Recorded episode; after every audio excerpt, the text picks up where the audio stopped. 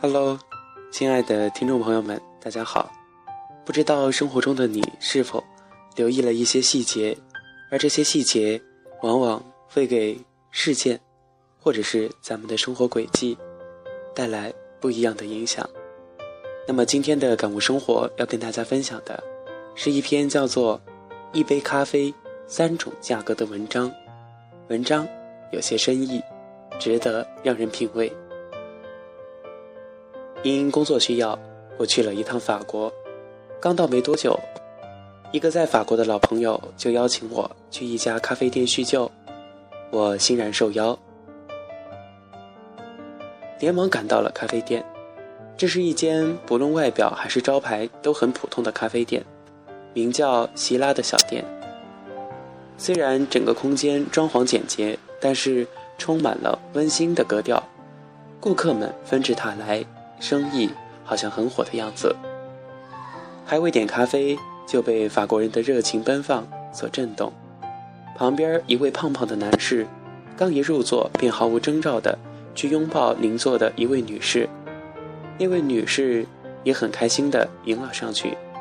随即，那位胖男士点了一杯咖啡，便坐了下来。我亲眼看到服务员过来只收了他一点四欧元，一杯咖啡居然这么便宜。难怪这家店生意如此的红火。我惊讶于这家普通的咖啡店竟然有这么多匪夷所思的地方。带朋友进来之后，我径直走到服务台点咖啡，用并不流利的法语对服务生说：“我要一杯咖啡。”服务生略显惊奇地看了看我，问了一句：“麻烦您重复一下刚才的话好吗？”我以为我蹩脚的法语他没有听懂，便又怯生生地重复了一遍：“我要一杯咖啡。”这一次服务生没有再说什么，迅速地递给了我一杯咖啡，并且告诉我说：“这杯咖啡七欧元，女士。”我有点不敢相信自己的耳朵，又问了一遍，确认还是七欧元后，虽然对刚才那个。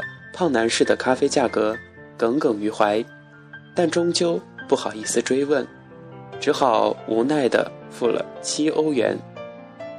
回到座位上，我就跟朋友抱怨起来：“这是怎么回事儿？为什么同样一杯咖啡，只收刚才那位男士一点四欧元，却收了我七欧元呢？这不公平啊！”朋友笑得很狡猾，说我继续看下去就知道了。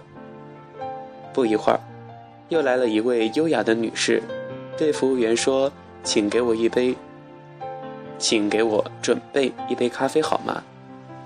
服务员马上递给她一杯香浓的咖啡，收了她四点二五欧元。我特别注意的，他点的也是和我一模一样的咖啡。难道说这家店是看人收费的？可是刚才那位男士没有什么特别之处啊。陆陆续续的，我发现，同样的一杯咖啡，竟有一点四欧元、四点二五欧元和七欧元三种不同的价格。我的心里开始对受到七欧元的不公正待遇愤愤不平起来。我想，如果大家在生活中遇到这样类似的事情的话，也会有不好的心情、不好的感受。这时候，我的朋友哈哈大笑起来。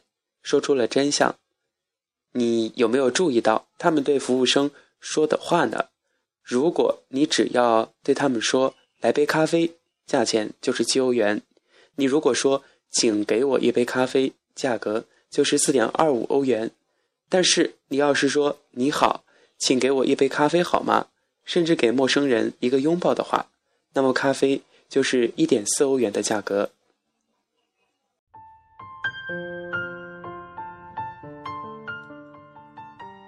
这是我朋友的解释，不知道这个解释大家接不接受呢？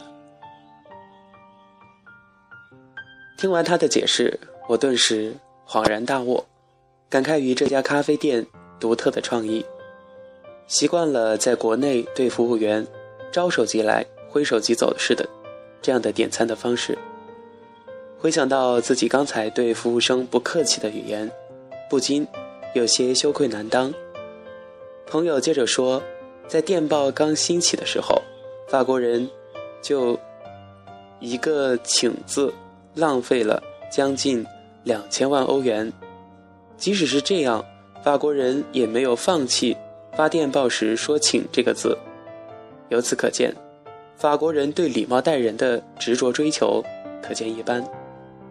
我想啊，以咖啡价格的不同来提醒人们注意礼貌，真是一个不错的构想。这家店的名字叫“希拉的小店”的咖啡店，用这一种特别的方式，告诉了人们，应该以礼貌待人。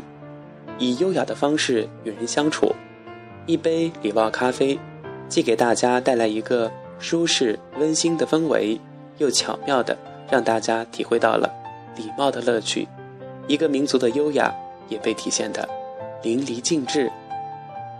不知道大家是否有跟小熊一样的感受？虽然我不是故事中的主人公，但是跟大家分享这个故事，能够浮现很多画面。同一家咖啡店，一杯一模一样的咖啡，因礼貌用语不同而让其价格相去甚远。这个有趣的现象，却把根植于法国人心中对文明礼貌的态度和要求彰显得淋漓尽致。也许，语言的功能与魅力，并非止于传递一种信息或者是诉求，更传递心与心的交流，人对人的态度。试想一下，假如有一天。在我们身边也出现了这样一家咖啡店，因我们的文明程度、礼貌态度不同而价格不同，会是个什么样的心情、什么样的情境呢？答案，也许在你我心中，就在你我的一言一行、一举一动之中吧。